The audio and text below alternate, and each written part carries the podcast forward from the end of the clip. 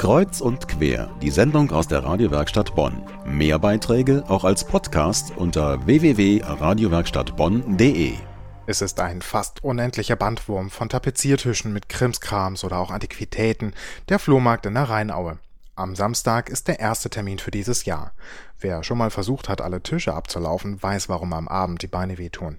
Ebenfalls Arbeit ist es, wenn man einmal die Seite wechselt, vom Käufer zum Verkäufer. Claudia Kalnick von Beruf Krankengymnastin hat das getan und wurde zur Flohmarktverkäuferin. Man muss so ein bisschen den inneren Schweinehund überwinden und doch einmal früh aufstehen und seine Klamotten, die man hat, auch dahin schleppen. Es ist eigentlich ratsam, wenn man eine Sackkarre hat oder irgendetwas, womit man seine Sachen transportieren kann, sonst kriegt man ziemlich lange Arme. Außerdem gehören zur Ausrüstung Klappstühle, ein Tapeziertisch, vielleicht auch ein Laken oder Tischtuch drauf, damit die Ware gut aussieht. Ein Sonnenschirm wird nächsten Samstag nicht nötig sein, etwas zu trinken aber schon. Dann noch etwas Kleingeld zum Wechseln und die richtige Einstellung. Was wichtig ist, glaube ich, dass man auf die Leute zugehen muss. Man muss sie auch ansprechen. Hören Sie mal hier, dieser rote Schal, der würde noch, noch wunderbar zu Ihren Ohrringen passen, wenn sie schon da steht am, am Stand und sich irgendwas anguckt. Also man muss durchaus ein bisschen die Scheu überwinden und die Leute ruhig auch mal ansprechen. Und dann hat man auch Spaß am Verkaufen, kommt ins Erzählen und hört spannende Geschichten. Das Highlight bei Claudia Kalnicks erstem Rheinauen Flohmarkt als Verkäuferin war? Mein alter Barbie-Puppenkoffer. Ja, der ist so wirklich schon 40 Jahre alt gewesen. Das war wirklich ein Highlight. Das war auch ein ganz interessanter Typ.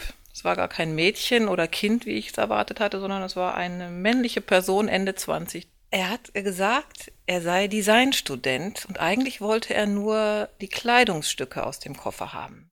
Und so kommt man nicht nur ins Erzählen, es kommt auch Geld in die Kasse. Und dabei ist einiges gefragt, was man selbst vielleicht für Schund oder Sperrmüll hält. Bei einem anderen Stück hingegen hätte die Claudia Kalnick auch gerne auf Kunden verzichtet.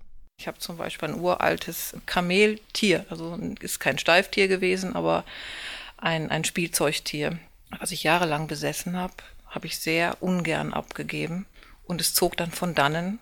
Ich hatte ein bisschen Schmerz in der Seele, aber es musste halt auch weg. Am nächsten Samstag wird Claudia Kalnick auch wieder dabei sein beim ersten Termin des Rheinauen Flohmarkts für dieses Jahr. Wer auch einmal selbst verkaufen will, die Standmiete kostet pro Meter 6,50 Euro. Die offizielle Verkaufszeit beginnt um 8 Uhr morgens.